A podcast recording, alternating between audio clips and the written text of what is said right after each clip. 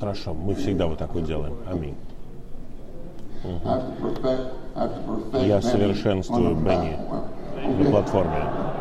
Uh, Хорошо. you. Я хотел бы поделиться кое-чем с вами, что мы увидели на последнем обучении братьев. Uh, На заключительном собрании, я не буду говорить вам о заголовке, но там мы говорили. О превосходной драгоценности Христа для подлинной церковной жизни. И я молился о том, что нам включить в этот план. И вот мы, я думаю, у меня было водительство Господа поместить одну часть о видении, которую видел Исаия, шестая глава, и затем видение Даниила о Христе, И видение, которое Иоанн увидел в Откровении, в первой главе. И в послании Петра там говорится драгоценный, драгоценная кровь, драгоценное испытание веры, драгоценный камень. И в конце мы на вершине горы, но у нас было практическое общение о том, как мы практически можем все это переживать. И вот мы начали говорить о церковной жизни в итоге. И вот в этом римском пункте, первом, в жизни изучения Исаии, если вы помните, брат Ли делал 30 сообщений на обучении. Как он это делал, я не знаю. Три сообщения в день, 10 дней, 30 сообщений. Но у него было так много в нем, что после того, как обучение заканчивалось, он говорил еще. Поэтому если у нас вот есть зеленые тома жизнеизучения, а если взять синие тома, я знаю, сейчас все подкованные электронно, я нет. Если вы возьмете синие тома, последний синий том – это сообщение, которое он сделал после обучения. Он сделал еще одно сообщение по шестой главе Исаии. И когда он говорит о видении, которое увидел Исаия о Христе, он говорит, видение, которое увидел Исаия в своей депрессии. Представляете? Вы когда-нибудь были в депрессии? Не говорите, что вы никогда не были. Значит, тогда вы не реальный человек. Вы, наверное, с другой планеты. Послушайте. Павел был в отчаянии. Второе послание Коринфянам, первая глава, стихи 8 и 9. Мы были в ситуации, которая была вне наших способностей. Вы когда-нибудь были в такой ситуации, которая превосходит ваши способности? И когда Вочман Ни прочитал второй Коринфянам, он сказал, Павел такой же человек, как я. Он не какое-то особенное существо. Итак, мы, дол- мы отчаялись даже выжить, говорит. Отчаяние ниже, чем депрессия. Отчаяние означает, что это вы потеряли всякую надежду. Мы даже отчаялись выжить, чтобы научиться. Он проходил обучение от Господа, чтобы научиться полагаться не на себя, а на Бога, который воскрешает мертвых, или чтобы возлагать надежду на Бога, который воскрешает мертвых. Другими словами, Господь обучал всех из своих соработников не полагайтесь на себя, не полагайте, не возлагайте свою уверенность на Него. Вам нужен Господь. Когда вы в отчаянии, вам нужен Господь. У нас будет сообщение в день поминовения, и оно говорит о молитве. И молиться, один аспект молитвы, это говорить с Господом искренне, от сердца, говорить искренне от сердца.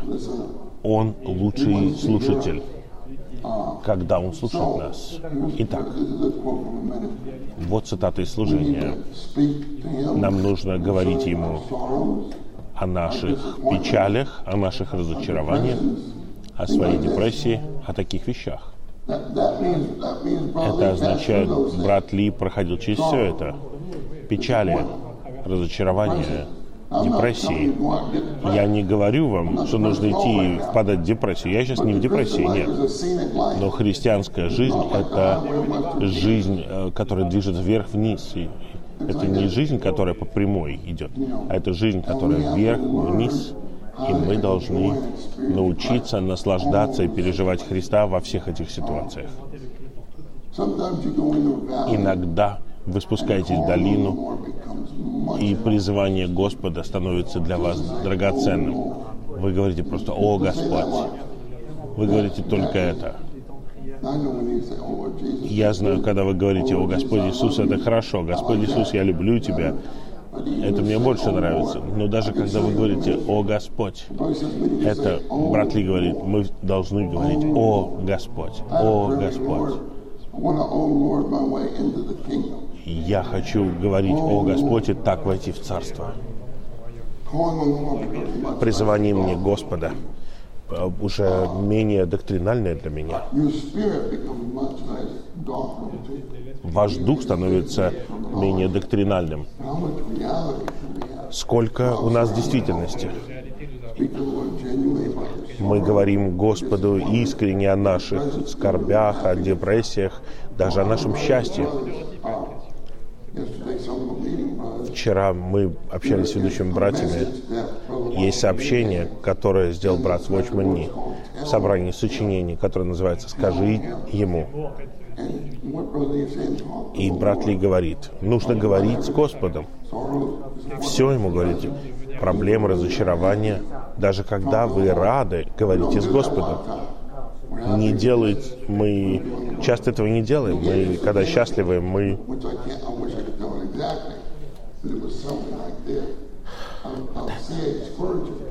Вот, например, Сперджан. Lord, Господь использовал его. И я думаю, он был частью Господнего восстановления. Он был здесь, в Лондоне. Он был чудесным братом. horse, Он скакал на лошади. Он скакал на лошади. И он остановился на лошади. И брат посмотрел на него. Он говорит, давай сейчас спустимся с лошади и встанем на колени и поблагодарим Господа за это счастье. За то, что мы можем вот так вот скакать по полям Англии. Представляете? Благодарим Тебя, Господь, что я могу скакать на лошади. Я после того, как я прочитал, я, я хотел вскочить на лошадь и поскакать. Я хочу вернуться. Видение, которое увидел Исаия Христа. Он увидел Христа в, в депрессии. Почему Исаия был в депрессии? Потому что царь Озия умер. Я увидел Господа, сидящим на высоком и превознесенном престоле. Сначала умер царь Озия. Если вы посмотрите вторую книгу Паралипоменон, царь Озия был хорошим царем какое-то время. Он был очень хорошим царем. Но и когда он умер, это дети Израиля. Впали в деградацию. Listen, Isaiah 5 До такой степени даже в Исаии 5 главе говорится, горе тем, кто называют зло добром, а добро злом. Горе тем, кто называют тьму светом и свет тьмой. Горе тем, кто на- называют сладкое горьким, а горькое сладким. А разве сегодня в мире нет? Люди называют тьму светом, свет тьмой, добро злом, зло добром. Не смотрите на новости. Вот что там делают. Все это ложь.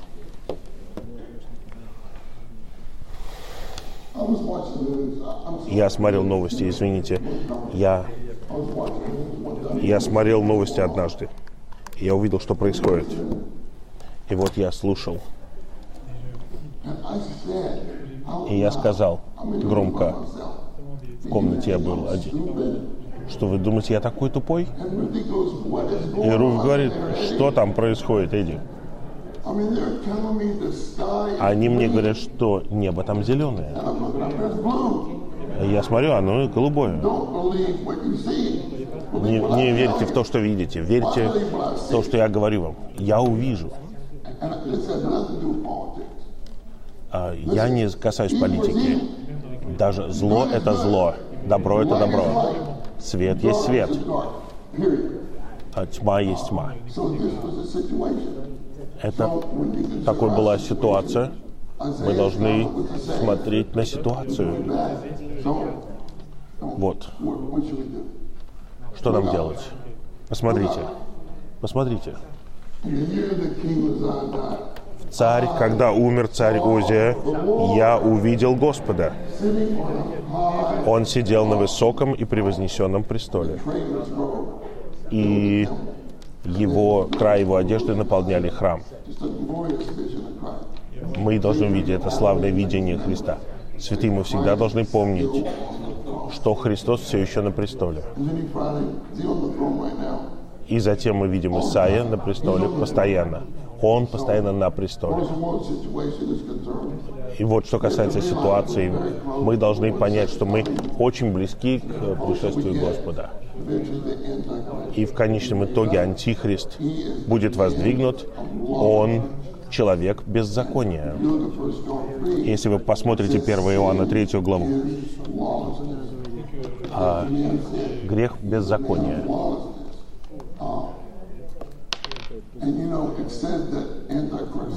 Мы должны, мы видим, что пос- последователи Антихриста, Second Thessalonians 2. God sent them an operation Бог послал действия заблуждения, чтобы они поверили лжи, поверили лжи. Такова ситуация, в которой мы живем. Как по мере пришествия Господа будет становиться не лучше все, будет становиться все хуже и хуже. Нам нужно сиять. Пусть ваш свет сияет. Не принимайте эти стихи как само собой разумеющееся. Пусть ваш свет сияет. Тогда они увидят ваши добрые дела и прославят Отца. Это, добрые дела – это Христос, явленный через нас. Это не просто наши добрые дела без Христа. Это Христос, который сияет через нас. В практических вещах. Мико, они смотрят на Мико. Вот он сияет. Почему он сияет? Это тяжелые дни. Почему он сияет? Как это объяснить? Что-то в этом есть. Um, Один из братьев в живом потоке, у него был плакат. Там написано «Благовествуйте все в любое время. Используйте слова, если необходимо». Это цитата одного из святых. Благовествуйте все время. Используйте слова, когда необходимо. Это означает, что мы должны благовествовать. Наша личность. Мы должны быть письмами Христа. Письмами Христа. Люди смотрят на нас, и они должны читать Христа в нашем существе. Они видят Христа в нас. Итак, ситуация становится темнее, а мы становимся ярче. Just Становимся ярче. Как в, в притчах 4.18. Свет, путь праведника сияет, сияет все ярче и ярче. Все ярче и ярче. Я хотел бы... Брат Крис, разве это было не чудесно? Написать биографию, и заголовок ее был бы такой «Ярче и ярче». Разве это было бы не чудесно? Представь, что ты напишешь биографию меня, мою биографию. Биография меня о, с- от славы к славе. Разве это не чудесно? Вот так нам нужно жить. Святые, все здесь это благая весть. Разве это не благая весть? Посмотрите Откровение. Откровение 5 и 6 главу. Там четыре стиха. А, а четыре коня. Благовестие, голод, война и смерть. Один конь – это благая весть, хорошая весть. Три не очень хорошая весть. Три коня, война, голод и смерть, они побуждают эту лошадь бежать быстрее первого коня. Первый бежит белый конь. Благовестие ближит. Святые, нам нужно быть такими людьми. Мы распространяем благовестие Царства по всей обитаемой земле. И тогда придет конец. Тогда придет конец. Я сказал брату Мико, так ведь? Как по-русски ты говоришь, да? Дмитрий. Дмитрий. You Miko. Ну, все тебя зовут Мико.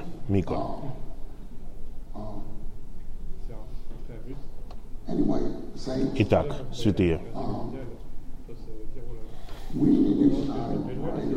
мы должны сиять ярче и ярче, от славы к славе. Мика это первый человек, которого я встретил из Болгарии. Из Болгарии. Как белый конь отправился в Болгарию, да? Благовестие Царства. Каково благовестие Царства?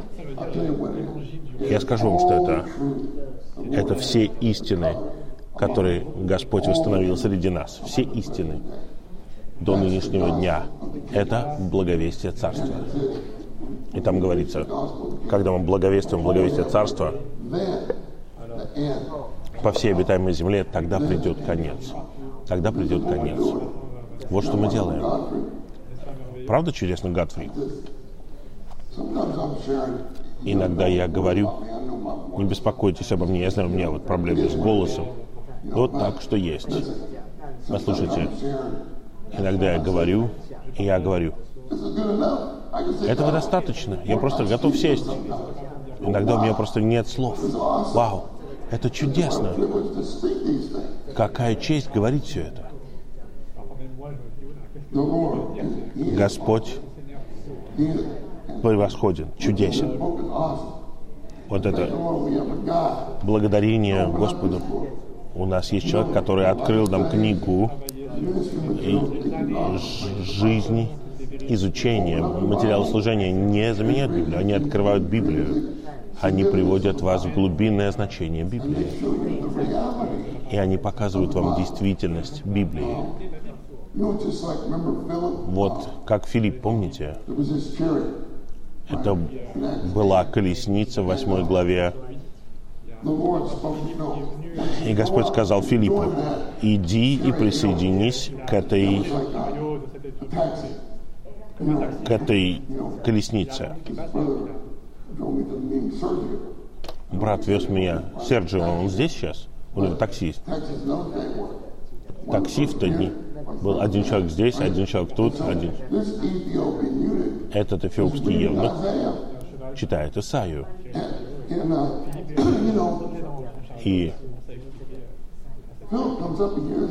и Филипп подходит и слышит, как он читает, читает слух.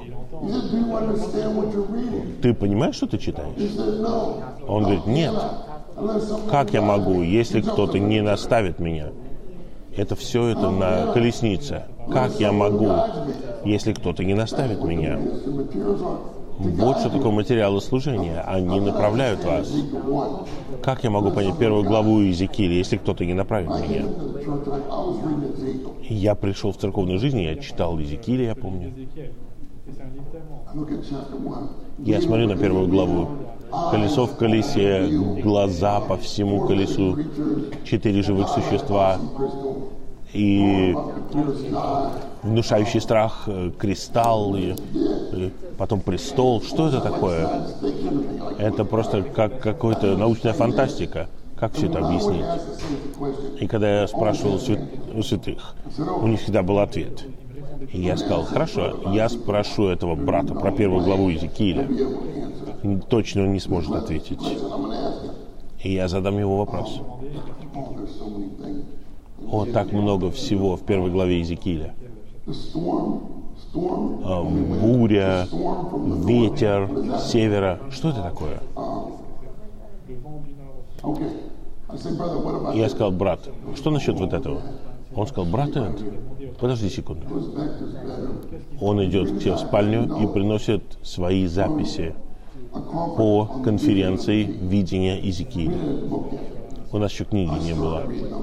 Я начал читать эти amazing. записи, и я чуть со стула не упал. Это удивительно. Как я попал в такое служение? Как это служение может открыть первую главу Иезекииля? А. Представляешь, Годфри? Слава Господу, брат. Я хочу сказать это вам, святые. Господь на престоле.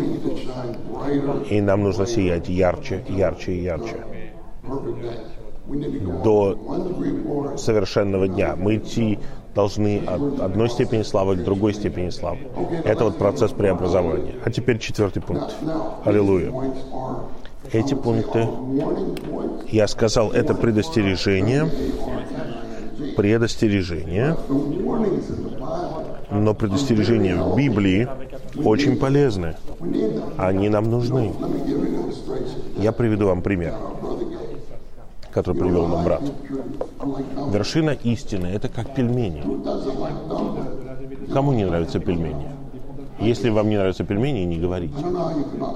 Я не знаю, как вы можете не любить пельмени. Ну, ничего страшного, если вы их не любите. Но я люблю пельмени. Вот морской огурец нет. Cucumber. Однажды я ел морской огурец. Два раза ел. И многие китайскоязычные, вот чинфу ты, наверное, любишь морской огурец, да? Yeah. Вот видите, да, он говорит, да. Однажды я чувствовал, что я ел э, резину, просто вот э, резиновую шину. Но это очень питательно, да, чинфу? Братья, скажите. да? Я спросил брата, брат, что это такое? Что это мы едим?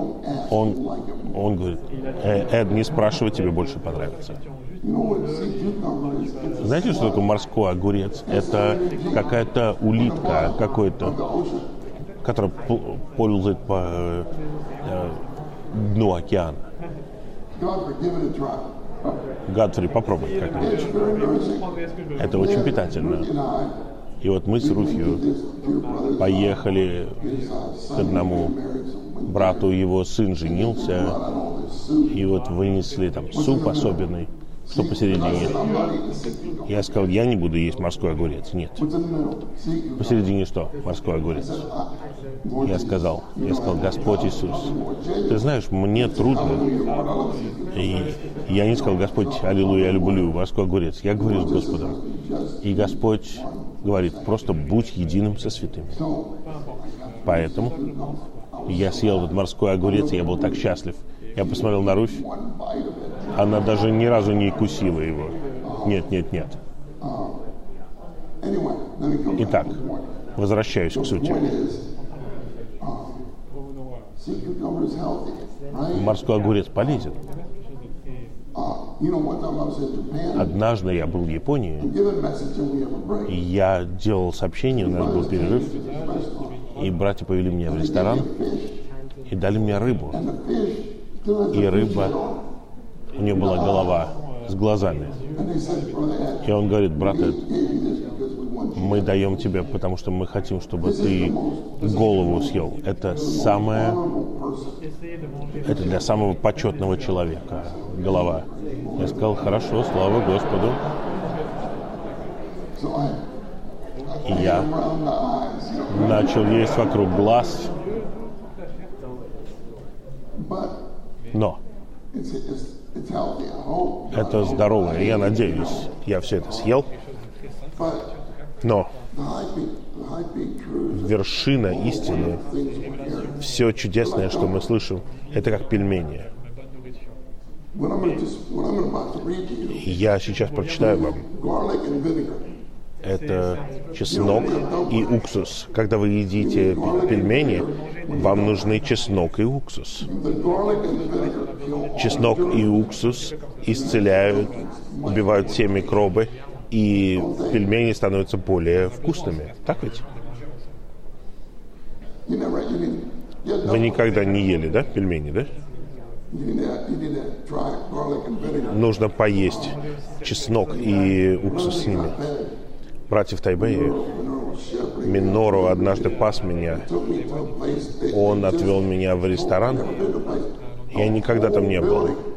Все строение, все здание было э, рестораном пельменей. И там везде были на каждом столе соевый соус для американцев, но для всех остальных были уксус и чеснок.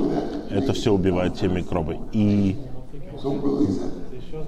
и в итоге пельмени становятся более вкусными.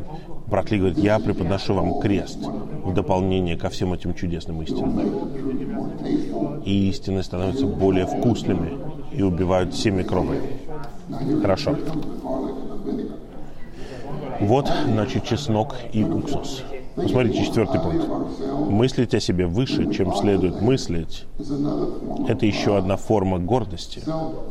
Хвостовство, самовозвышение, самопрославление, своеволие, самооправдание, самоправедность и жажда тщеславия.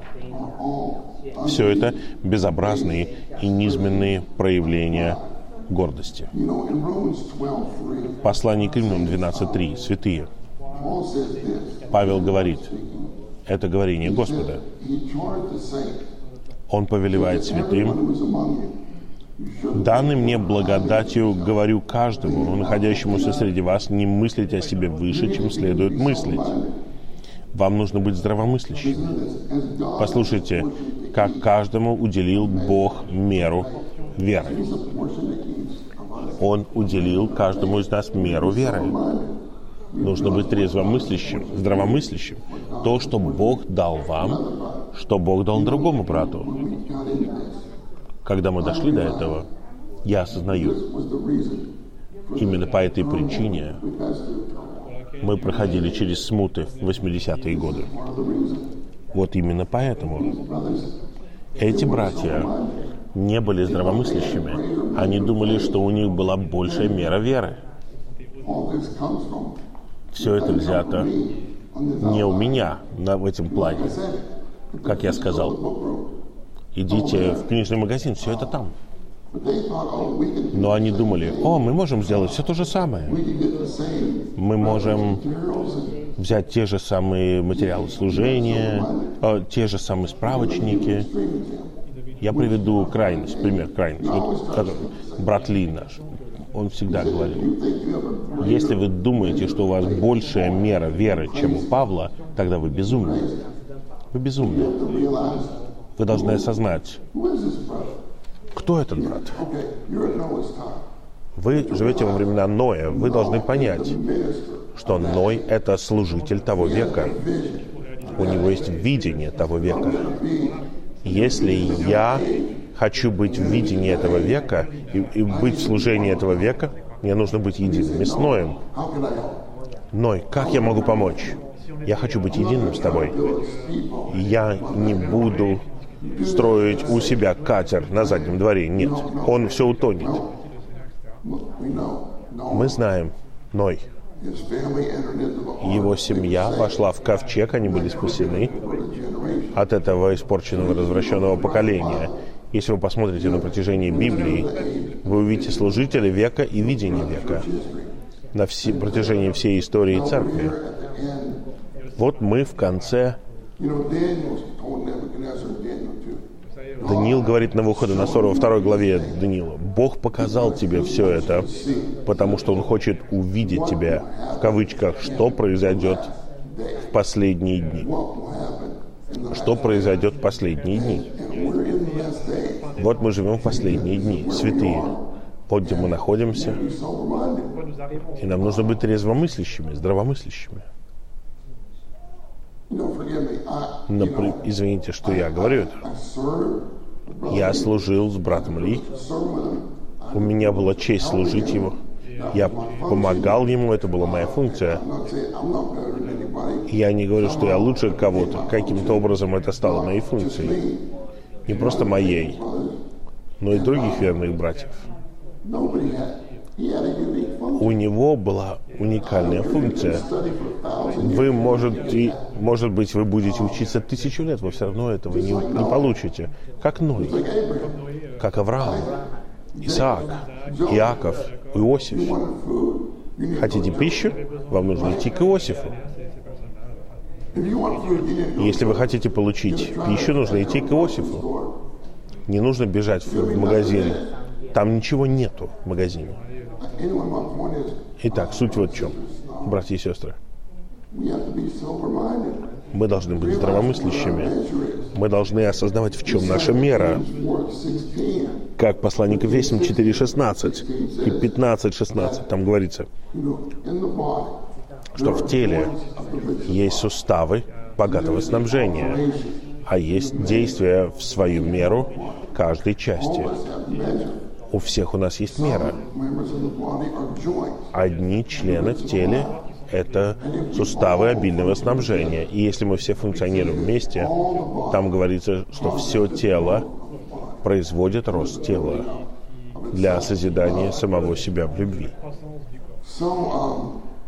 Итак, я просто говорю, мы должны быть здравомыслящими. Вот это Библия, знаете перевод. Я не принес с собой с примечаниями, потому что с примечаниями она толстая. Я ослабел в эти дни. Я принес только текст, текстовое издание. Вы можете написать такие примечания? Если вы говорите, что вы напишете такие примечания, я бы сказал, вам нужен совет психиатра. Это не здравомыслие. Не здравомыслие.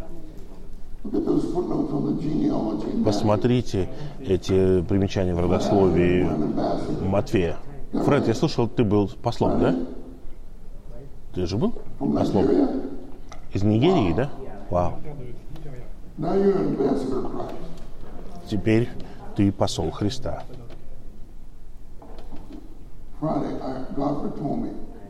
Э, Пятница. Right? Братья говорили мне, что они пришли к тебе домой и читали у тебя эти примечания. А ты сказал «Вау». Can literally say, Я знаю, что ты не сказал «Вау», но внутренне ты сказал «Вау». О, это чудесно. И потом вы сказали «О, давай, оставайся на обед». Нет, нам нужно ехать. И вот ушли они. И потом ты вернулся в Нигерию, так ведь, да? Uh, И Пол в итоге связался с братьями в Нигерии. Правда чудесно? Славно. И вот ты здесь. Вот ты. О, это просто как мечта. В псалме говорится, что мы были как те, кто видит сон. Мы в чудесном сне.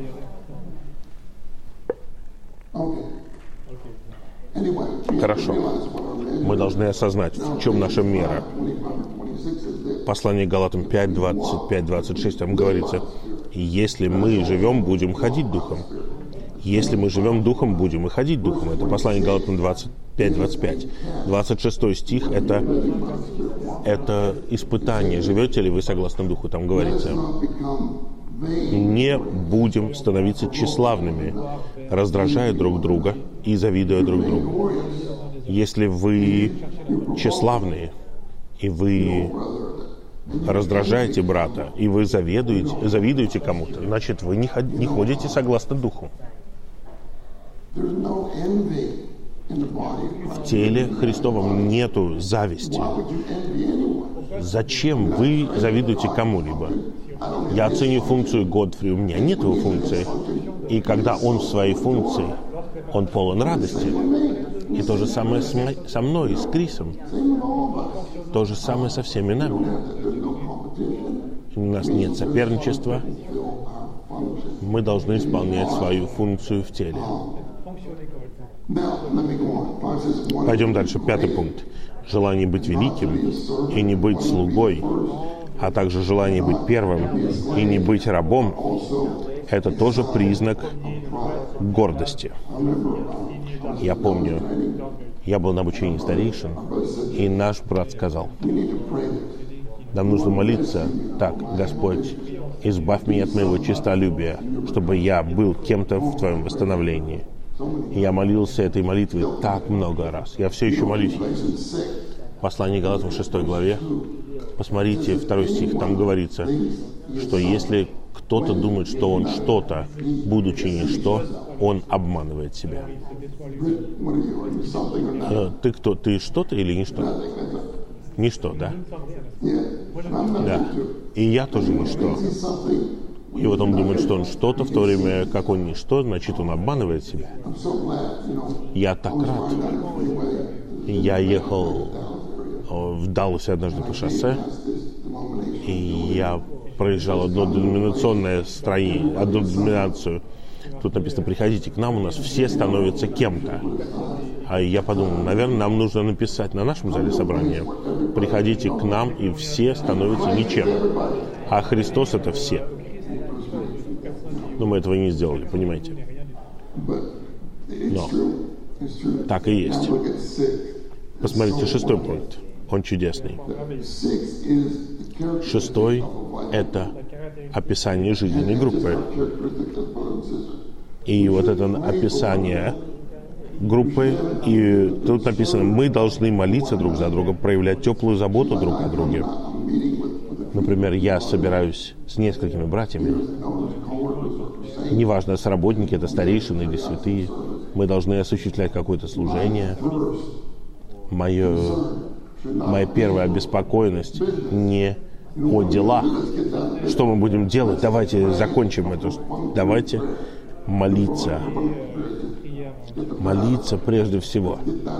Быстрее к делам перейдем. Нет, нет, нет. Сначала мы обеспокоены.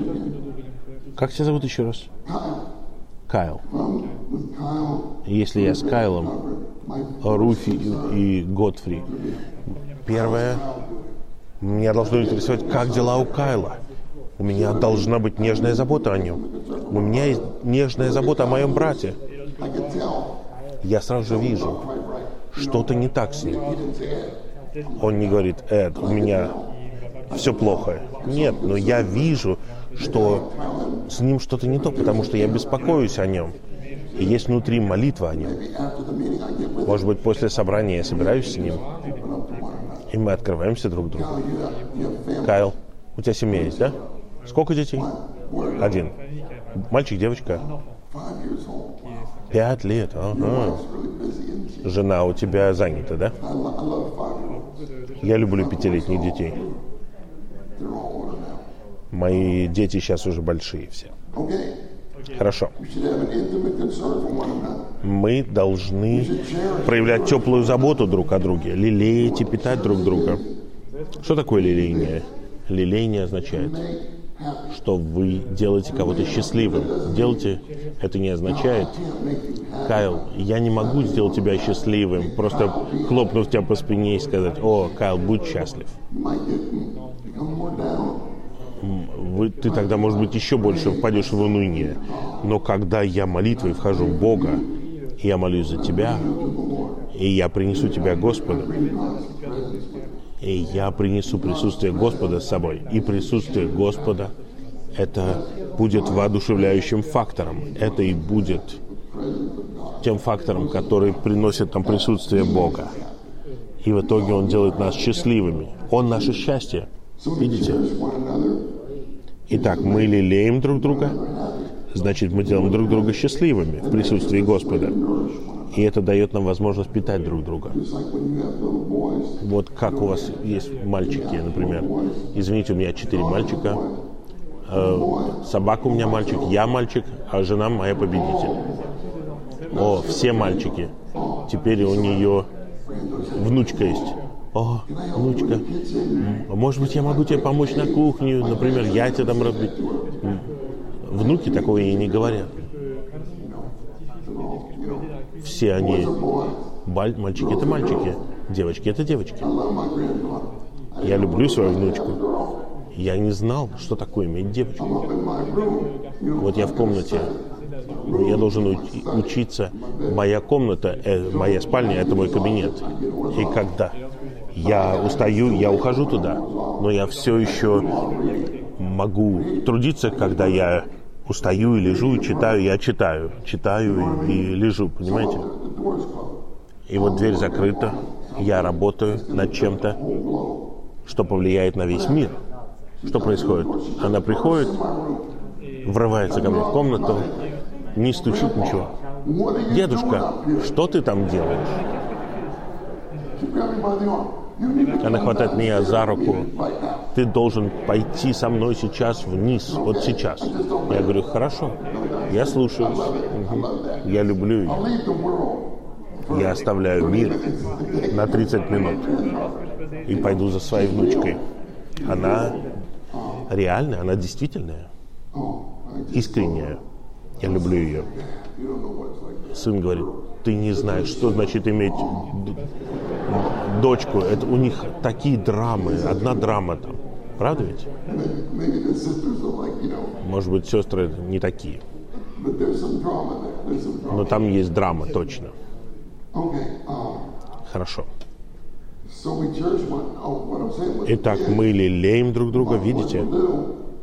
Но иногда вот э, моя жена, она медсестра, и я кормил ее детей вот, эти гербер, вот эти бутылочки такие. И некоторые там яблоко, там клубника, и им это нравилось. И вот одна бутылочка, я помню, это была зеленая. Зеленая.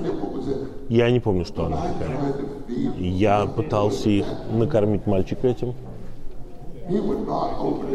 Он не открывал уста. У него не было никакой логики. Ему не нравился вкус. И я пытался. У него зелень вокруг губ была. И я подумал, что мне делать? Ему нужно это есть, это ему полезно. Знаете, что я сделал? Я взял вот эту пищу, как самолетик. Раз, о, о. That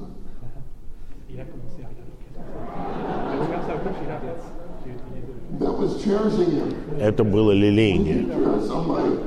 Нам нужно лелеять. И вот тогда вы можете питать. Вот что происходит на собраниях. Иногда мы приходим, мы холодные, и Господь лелеет нас. И мы открываемся. И Он питает нас. Всегда покрывать друг друга, говорить хорошо друг о друге. Никогда не изобличать неудачи и изъяны друг друга. Нам нужно прощать друг друга и искать прощения друг у друга. Святые, это церковная жизнь. Забудьте друг о друге. Ищите прощения друг у друга. Церковная жизнь это не утопия, не утопия.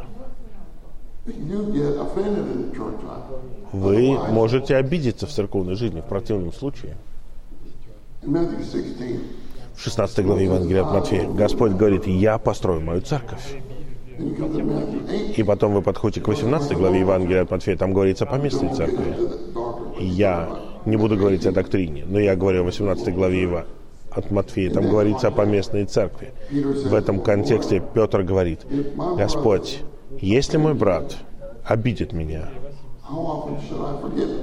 сколько мне прощать его? Прощать его семь раз? Это вот я сейчас, вот это мои слова. Я думаю, там был какой-то ученик, который обижал Петра семь раз. На восьмой раз, и все, конец. Прощать мне его. Семь. Вот мы такие все. Кто-то приходит к нам, прости меня, брат Эд. Хорошо, прощаю тебя. Прости меня, брат Эд. Я прощаю. Прости меня. Уже третий раз ты это сделал. И я думаю, Петр, это мои слова, понимаете? Он, наверное, сказал, Петр, не просто 70 раз, а 70 раз по 7. Это 490 раз. Это означает, что вы теряете счет уже. Вы... Какой там? 450 какой там? вы потеряли счет. Церковная жизнь – это жизнь, в которой мы прощаем друг друга. Святые, у нас в нашем теле нет прощающей сущности, но у него есть прощающая жизнь в нашем духе. Мы не должны а, вот, запись вести в голове. О, Кайл обидел меня в 1989 году. И потом мы молимся. Я говорю, аминь, аминь, аминь, аминь. Да, а когда Кайл молится, я не молюсь. Почему нет, аминь? Потому что у меня есть запись, что Кайл обидел меня в 1989 году. Мне нужно нажать кнопку «Удалить». Господь, я принимаю Тебя как свою прощающую жизнь. И я прощ... все прощаю брата от всего сердца в Твоем присутствии. И мы освобождаемся. В шестой главе Евангелия от Луки говорится, мы должны отпустить Почему мы связаны? Потому что мы не высвободили брата, мы не высвободили. Когда мы прощаем, мы освобождаем, отпускаем. И когда мы освобождаем, отпускаем, мы сами освобождаемся.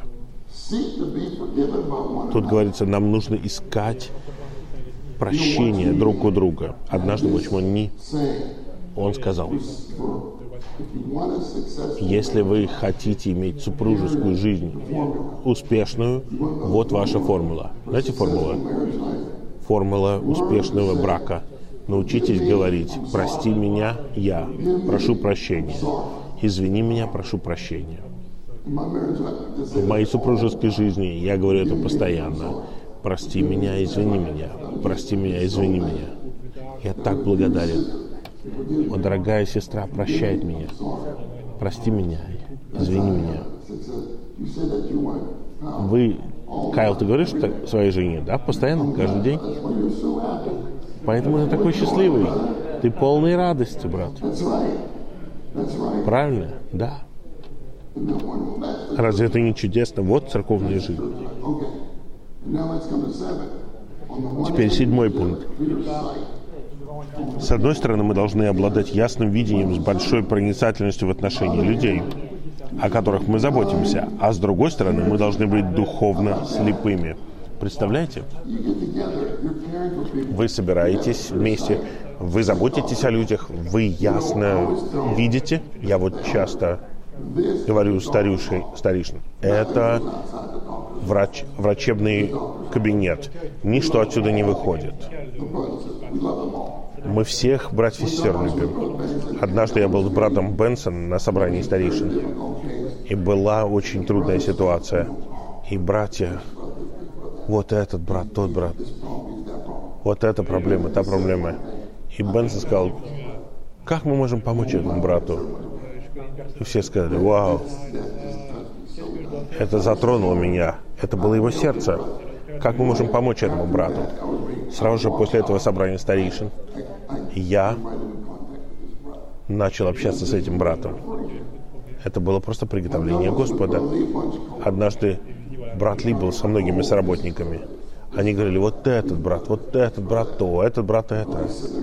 И брат Ли сидел, слушал и сказал, правда ведь он прекрасный брат? И как будто вот граната взорвалась, и все. Хорошо. Нам нужно иметь проницательность. Но с другой стороны, мы должны быть духовно слепыми.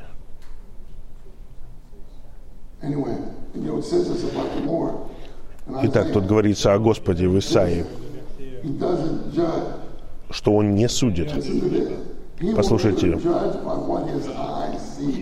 Он не будет судить не потому, что видят его глаза, и будет решать не потому, что слышат его уши. Конечно, он знает вашу ситуацию, он видит ее, но он духовно слеп.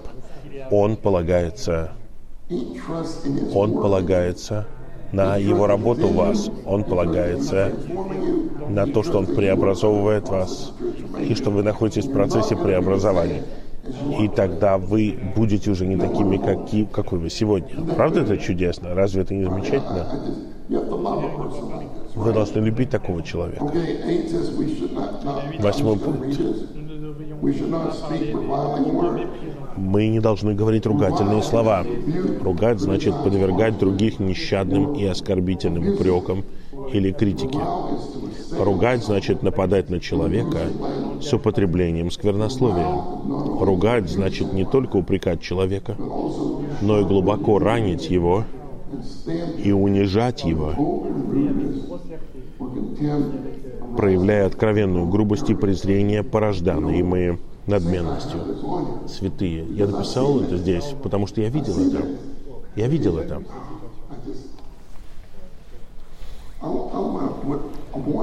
Я хотел сюда предостережение поместить. Слово предостережение. Одно дело говорить. Вот вы покаяли, вы поругали кого-то и покаялись. Но Павел говорит здесь,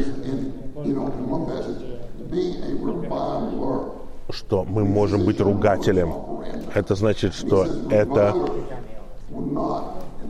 Что ругатели не унаследуют Царство Божие. Итак. Павел говорит,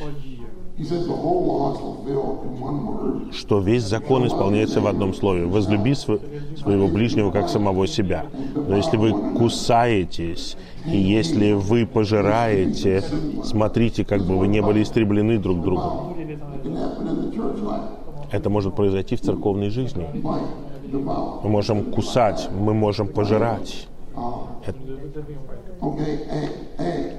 Пункт А. Ругатели – это те, кто бьет своих товарищей, рабов, служащих вместе с ними. Это означает, что они привычным образом плохо обращаются с другими верующими.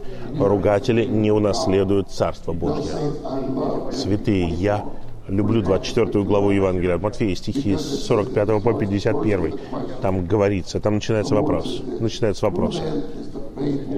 Тогда кто тот верный и благоразумный раб, которого господин поставил над своими домашними? Послушайте, давать им пищу в нужное время. Я подчеркнул это три раза. Дайте им пищу.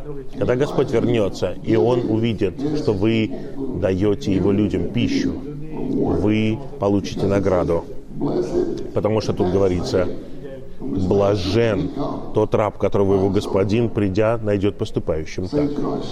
Святые, я говорил это на одном обучении. Дайте им пищу. Дайте им пищу. Эти дорогие святые, одна сестра, она вышла даже, знаете, и там написано, давайте им пищу. И я просыпаюсь утром, и там написано, давайте им пищу. Я смотрю налево, кто-то написал что-то еще, давайте им пищу. И потом я иду за стол, кто-то там сделал еще запись, давайте им пищу. Что мне еще делать? Давайте им пищу. Это не моя функция, это ваша функция. Так? Ezekiel 3, look at the, Третья глава Иезекииля. Посмотрите первые четыре стиха. Господь говорит Иезекиилю, Иезекииль, ешь то, что я даю тебе, и иди и говори дом- Дому Израиля. Ешь, иди и говори. То, что ты говоришь, это то, что ты ешь. Ты должен есть и Господа Иисуса как свою духовную пищу. Ты должен есть Его слова. Твои слова были найдены, я съел их. И эти слова передают Господа Иисуса вам, как ваше духовное питание. И то, что вы едите, этим вы питаете других. Мы едим и потом говорим. Давать им пищу. Видите, стихи тут. Посмотрите. Эти стихи в Библии «давать им пищу». Затем мы видим предостережение. Но если этот злой раб скажет в своем сердце задерживаться мой господин, это означает, что этот раб верующий. Потому что тут говорится мой господин, мой раб. Мой господин задерживается. Что это значит? Это значит, Господь скоро не вернется. Будет, пройдет еще много времени, прежде чем Он вернется. Не говорите так. У нас, если у вас такой настрой, тогда вы злой раб в глазах Господа. Нам нужно иметь такой взгляд, что мы любим Его явление. Мы любим Господа Иисуса, и мы любим Его явление. Мы должны любить Его явление в этой жизни. Павел приводил свое свидетельство в 26 главе Деяний.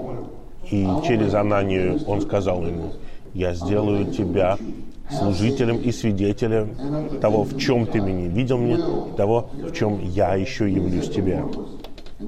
Это означает, что Господь постоянно являлся Павлу. Поэтому мы должны любить Его явление сегодня.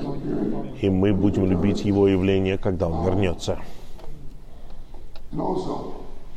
А также тут говорится, что Он будет бить своих товарищей. Будет бить. Что это значит? Вы плохо обращаетесь с другими верующими. Не надо обращаться с верующими плохо. Тут имеется в виду любой верующий по всей земле. Те, те верующие, с которыми мы собираемся или нет. Все верующие — это братья и сестры.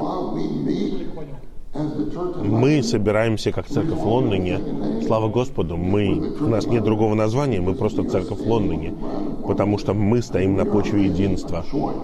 И мы делаем выбор. Мы любим всех братьев и сестер на лице земли. Watchman не сказал. Только потому, что вы выбираете любить всех братьев и сестер, не означает, что все братья и сестры будут любить вас. Но нам нужно сделать этот выбор. Нам нужно принести эту жертву. И, и это не все. Тут говорится дальше об этом злобном, злом рабе. Он будет есть и пить с пьяными. Это означает, что он будет быть, он будет товарищем с мирскими людьми. И тогда он пьянеет, как и они, без различия. Но, святые, мы не должны бить своих товарищей, разве нет? Мы должны кормить своих товарищей, давать им пищу. Пункт Б. Те, кто принимает в себя ругательные слова, несут ту же ответственность, что и те, кто говорит их. Для того, чтобы церковь поддерживала единство, братья и сестры должны противостоять ругательным словам. Иногда, чтобы мы не оказались в этой ситуации, я молюсь. Но если один брат поругает другого брата, вам нужно иногда сказать, брат, перестань, не делай этого, не- больше не делай этого, не говори с братом вот так вот. Если ты говоришь это, не только ты спасаешь этого брата от ругательства, но ты спасаешь этого брата, другого брата, чтобы он не был поврежден сам в будущем. Ты спасаешь от брата, брата, которого бьют, и вы спасаете всех других братьев. Они не должны слушать это, вы спасаете всех. Нелегко это сделать иногда. Вы думаете, о, брат такой-то такой. У нас же есть такая история. Представляешь, если бы кто-то его остановил, я был с тремя past, сработниками в прошлом, и, и один брат начал говорить о другом сработнике. О, это, то, третье, десятое. Я остановил его и сказал, брат, все, что ты говоришь, это все неправда. Я сказал это с уважением. Это неправда. И он больше никогда вот так вот не говорил. Но это спасло и его. Если бы он говорил дальше и так, то повредил бы sin Пункт В. Осознание греха приходит от знания Бога. Таким же образом, осознание ругательных слов приходит от знания тела. Ругательные слова противостоят свидетельству тела. А теперь мы переходим к пельменям. Это были чеснок и уксус. Любовь – это превосходнейший путь для того, чтобы мы были кем-либо или делали что-либо для созидания церкви как органического тела Христова. А. Любовь, описанная Павлом в 13 главе 1 послания к Коринфянам, видите, 12.31b, там Павел говорит, «Я покажу вам превосходнейший путь». Что это за превосходнейший путь? Это любовь. В следующей главе. Тут говорится, любовь, описанная Павлом в 13 главе 1 послания Коринфянам, это выражение божественной жизни. Кроме того, то, что любовь является плодом Духа, подразумевает, что сущностью любви должен быть Дух. Если мы не имеем любви, то наше говорение подобно звучащей меди и звенящему кимвалу которые издают безжизненные звуки. В первом послании Коринфянам говорится об этом. Если у вас нет любви, мы становимся как звучащая медь или звенящий кимвал. Это уже 14 глава. 13 глава о любви. Если вы говорите без любви, это как кимвал на собрании. Никакого аккомпанемента. А кимвалы хороши, если есть оркестр, а если нет оркестра, тогда это бац и все. И потом он переходит к 14 главе, первый стих. «Стремитесь к любви и ревностно желайте духовных даров, но особенно, чтобы вы пророчествовали». Пророчествование в этой главе не предсказывает будущее. Пророчествование – это значит говорить за Господа и изрекать Господа. Вот что значит пророчествовать. В первом Коринфянам 14 главе говорится, вы все можете пророчествовать один за другим, чтобы все учились и все воодушевлялись. Это означает, что вы чему, вы чему-то научились, что-то усвоили перед Господом субъективно. И поскольку вы что-то усвоили, вы были воодушевлены Господом. Вы можете говорить другим, и они могут быть воодушевлены. Но, но все это исходит из любви. Это не звучащий кимвал, это не безжизненный звук. Иногда мы небрежно говорим, вот столько пророчествовали людей. Может быть, 75% пророчествовали, а остальные просто... Где любовь? Где любовь? 2 Коринфянам 1 глава, стихи 6 и 7. Что Бог дал нам не дух боязни, а дух любви, силы и здравомыслия. Если у меня есть только дух силы и дух здравомыслия, тогда все будут бояться меня до смерти. Вот идет Эд. Вот он, у него такой здравый разум, у него такая сила. О, я, я не могу быть здесь. Но между силой и здравомыслием находится любовь. Я люблю брата Дика Тейлора. Многие из, нас, из вас знают брата Дика Тейлора. Он вырос со мной в одном городе. В прошлом, до Христа до церковной жизни. Дик Тейлор постоянно наслаждается Господом. Если вы с ним, практически невозможно не наслаждаться Господом. Я был с ним в России. Вот я был с ним в России. И, и от Калифорнии и России просто с Россией полная противоположность по времени. Нужно ложиться спать в одном месте, нужно просыпаться в другом месте. И вот я, мы спали, и вот я решил не спать до 10 вечера. И вот я заснулся, я заснул, просыпаюсь. И я чувствую себя таким освеженным. Я смотрю на часы. Час ночи. Час ночи. А я не могу спать. Я по часам своего тела живу. И вот тогда я пытаюсь молиться, проводить время с Господом, призывать Господа. И говорю, о Господь.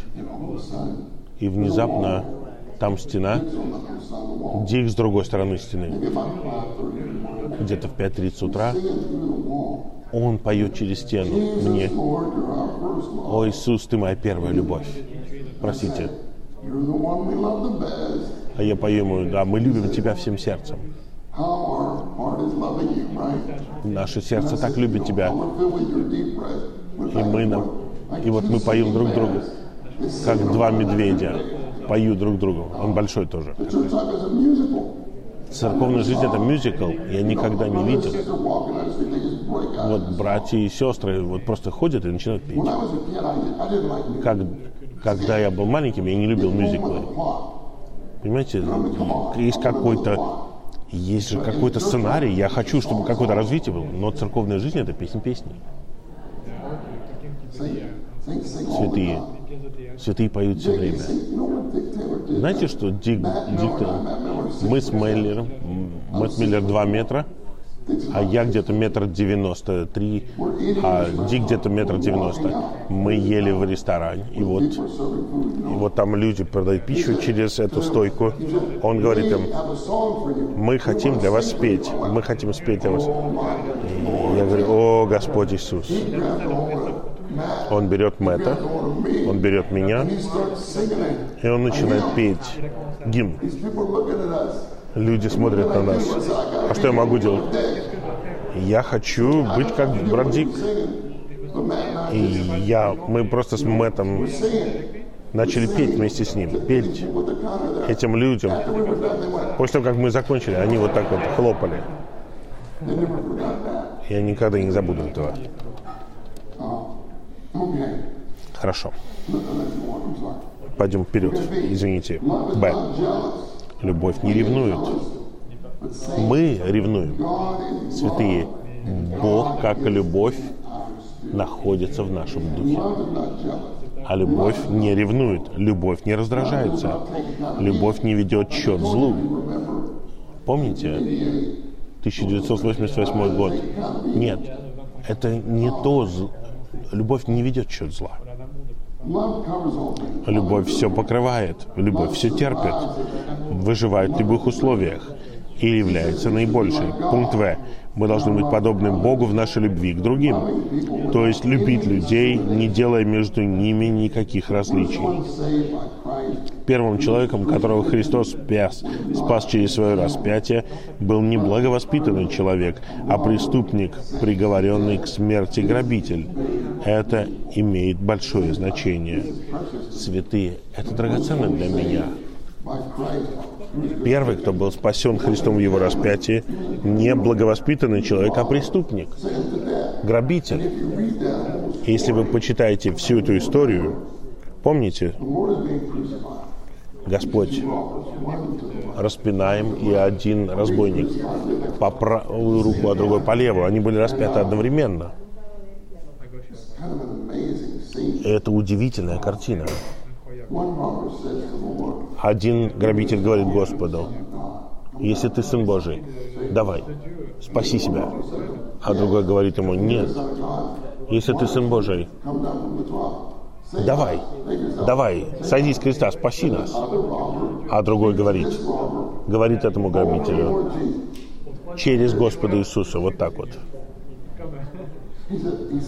Он говорит, это мое объяснение. Он говорит, ты не должен с ним так говорить. Он невинен. Он чист. Мы получаем заслуженное. Мы получаем наказание, которое заслужили, а он не заслужил этого. И потом он говорит эти слова Господу. Я не знаю, как он смог задать этот вопрос. Может, он слышал, как Иисус задавал этот вопрос. То он говорит, Господь, вспомни меня, когда придешь в Твое Царство. И Господь сказал ему, истинно говорю тебе, сегодня будешь со мной в раю. Представляете, святые? В этот же день, сегодня же, будешь со мной в раю. Вспомни меня, когда придешь в твое царство, грабитель. Я возьму грабителя с собой в приятное место.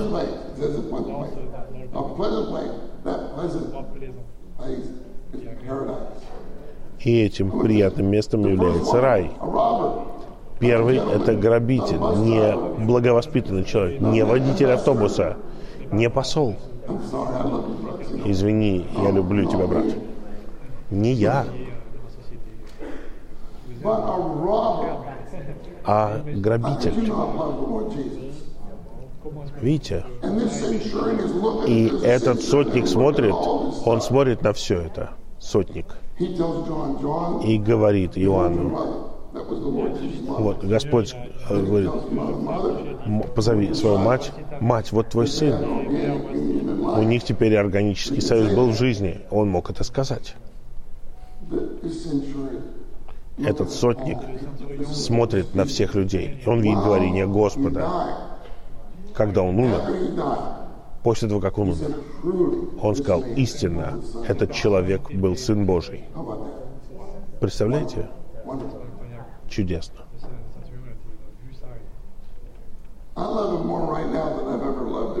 Я люблю его сейчас больше, чем когда-либо в своей жизни. Посмотрите пункт Г. Закон Духа жизни – это закон Христов, как закон любви. Осознаете ли вы, что есть закон любви? Закон Духа жизни. Посмотрите на примечание. Там говорится о законе любви. Мы говорим о законе. Мы говорим о естественной силе. Автоматический принцип. Если у меня вот есть Библия, например, и знаете, что произойдет, если я отпущу ее? Закон притяжения. Знаете, что произойдет? Тут же будет действовать естественная сила. Я не знаю, как это объяснить, но я не знаю, вот вы читали, наверное, про Ньютона, ему яблоко на голову упало. Упало, но или не, нет, это было или нет, я не знаю. Ого, закон тяготения. Раз. Послушайте, дух жизни в нас это триединый Бог, который был приготовлен как закон в нашем духе. Он – естественная сила в нашем духе. Он – автоматический принцип в нашем духе, как электричество. Когда вы упражняете свой дух, вы говорите, Господь Иисус, я люблю Тебя, и включается свет. Почему? Потому что божественное электричество включается естественным образом. Но это не все. Этот закон – закон любви. Есть автоматическая сила, автоматический принцип. Д говорит, закон любви должен быть подкреплен законом духа жизни, чтобы мы могли носить бремена друг друга.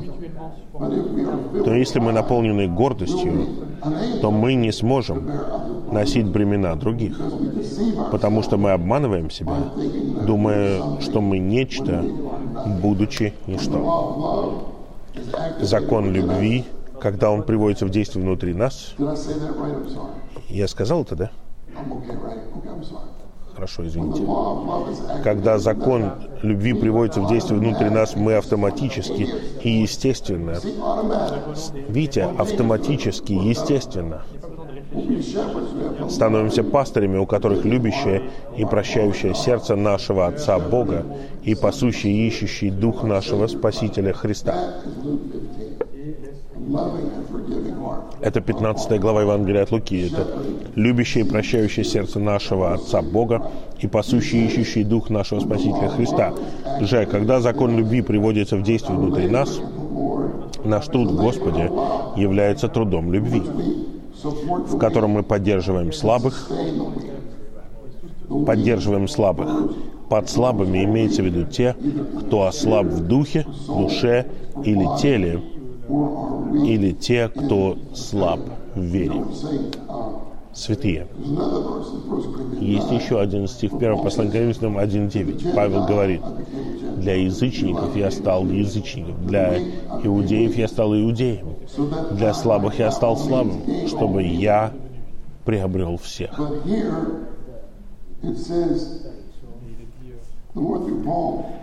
Но здесь Господь через Павла говорит, «Поддерживайте слабых, подкрепляйте слабых».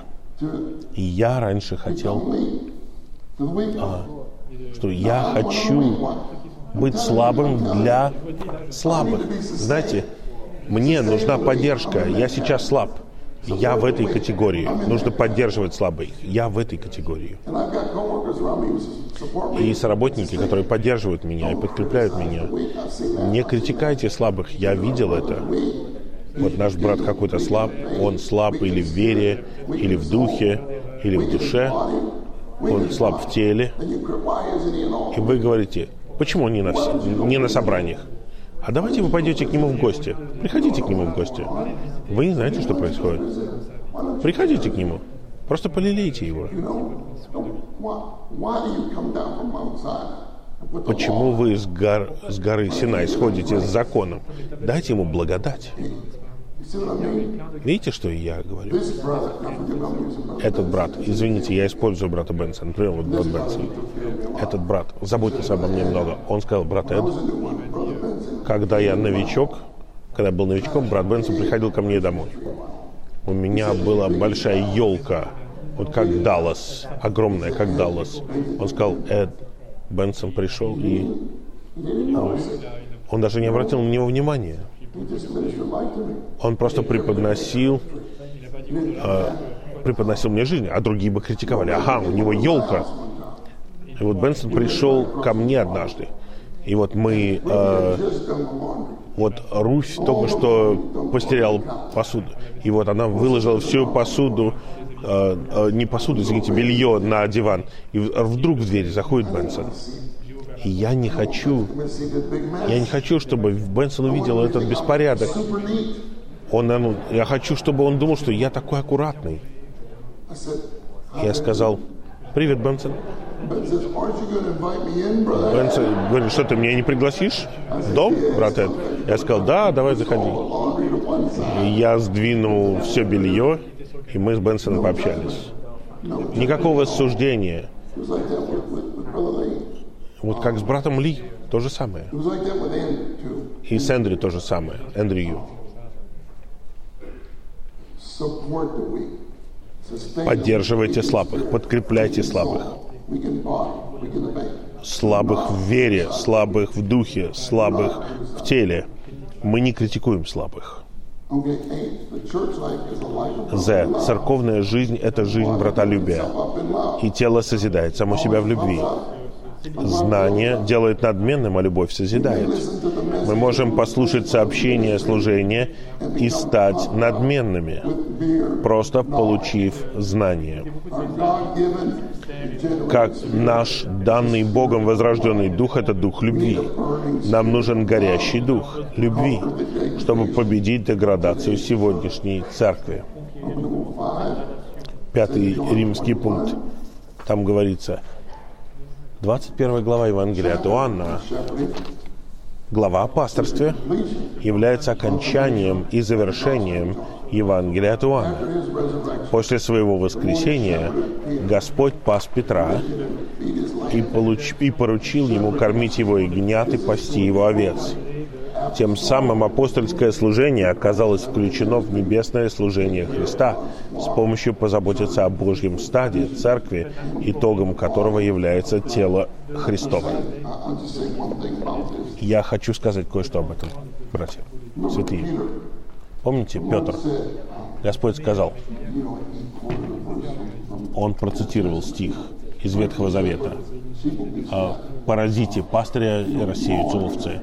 Вы все отвернетесь от меня, все бросите меня». И Петр говорит, Господь, он сказал, в каком-то смысле он сказал вот что. Если все эти ребята, все вот они отрекутся, я никогда не отрекусь. Может быть, они отрекутся, но не я. Не я. Другими словами, он не говорил аминь тому, что говорил Господь. Возможно, они отрекутся от тебя, эти братья, но я никогда не отрекусь от тебя. Он сказал, Петр, Петр, говорю тебе, еще до того, как петух пропоет, ты трижды отречешься от меня. И что произошло? Петр был там, рядом с двором. И что там сделали с Господом? Это ужасно было. Три раза маленькая девочка просто говорил. Это не огромный какой-то сотник был, не какой-то служитель огромный, синедревый, просто маленькая девочка сказала, я видела тебя. Ты был с ним? Разве... Нет, я не был с ним. Я не знаю этого человека. И еще одна девочка, служанка, то же самое. И еще одна служанка говорит, знаете, что там говорится? Там говорится, он стал с проклятиями, говорит, он стал ругаться третий раз. И он увидел, как Иисуса увели. И он заплакал. Он заплакал. Он начал плакать. Вот что у нас есть в этом гимне. Мы пленены его красою. Это сердце плакало с Марией. Это лик, который видел Стефан. И там говорится о Петре. Это э, взгляд, который Петра пленил. Просто один взгляд. Он был так разочарован. Он сказал, я больше не буду служить полное время. Я бросаю служение и возвращаюсь к работе. Я полный неудачник. Пойду ловить рыбу. И другие ученики сказали, мы тоже пойдем с тобой. И они пошли ловить рыбу. Они ловили рыбу всю ночь и ничего не могли поймать. И кто-то на берегу, поймите, там где-то примерно за 100 метров, это вот озеро, это вот как, как величина футбольного поля, понимаете? 100 метров, 300 футов примерно, да. Это довольно большое расстояние. И он говорит, дети, у вас есть рыба? Нужно было громко говорить. Они сказали, нет, нет. За, закиньте сеть по эту сторону лодки. Они сказали, хорошо, сделали. И что произошло? Библия говорит, сколько рыб там было? 153 больших рыбы. Не золотых рыб, не маленьких рыбок, а больших, 153 больших рыбок. И сеть начала рваться. И мне это очень нравится. Иоанн повернулся к Петру и говорит, это Господь. Это Господь. И Петр тут же прыгает из лодки. Мне это нравится. Петр плывет на берег. Вот Господь. Он готовит им завтрак. Представляете, какое пасторство? Он готовит им рыбу. Они не могли поймать рыбу в море, а он на суше приготовил им рыбу. Итак, Господь спрашивает Петра три раза. Он говорит, Симон, Симон, сын Иоанна. Он не назвал его Петром. Он сказал, Симон, сын Иоанна. Это его природное имя. Господь назвал его Кифой. Петр, камень. Это его новое имя. Он сказал Симон, Симон, Иоанн. Сын Иоанна, это твое природное имя. Первый вопрос. Любишь ли ты меня больше, чем они? Вот что ты сказал. Ты сказал, если, бы, если они отрекутся, то я никогда не отрекусь. Он говорит, видишь, я люблю тебя больше, чем они. А ты любишь меня больше, чем они? Он говорит, ты знаешь, Господь, что я люблю тебя. Там много всего. И он два раза его спрашивает. С... Симон, сын Иоанна, любишь ли ты меня больше, чем они? И он говорит каждый раз, после того, как он спрашивает его, любишь ли ты меня, корми моих ягнят, паси моих овец, корми моих овец. И если мы любим Господа, братья и сестры, тогда естественным образом мы будем кормить ягнят у Господа. Мы будем кормить его овец. Вот что и стал делать Петр. Петр думал, что он никогда не потерпит поражения.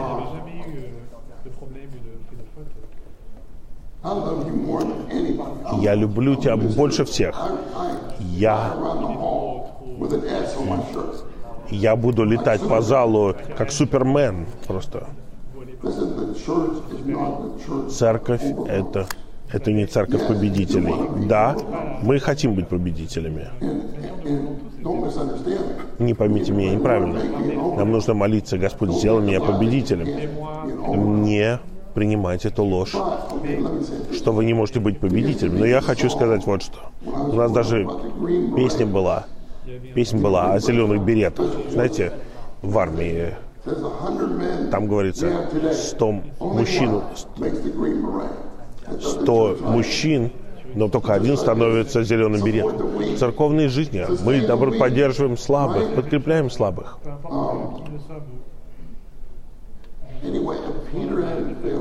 Если бы Петр не потерпел такого поражения, он не смог бы пасти никого. Его природное рвение в его любви к Господу было сокрушено. Он понял, я не могу любить Господа, если у меня нету Господа как любви, если Он не переливается в меня. Я не могу никого любить. Мне нужно любить Господа. Мне нужен Бог как любовь, чтобы наполниться им. Я, мне должен быть получить его переливание, чтобы я мог проистекать его любовью к другим.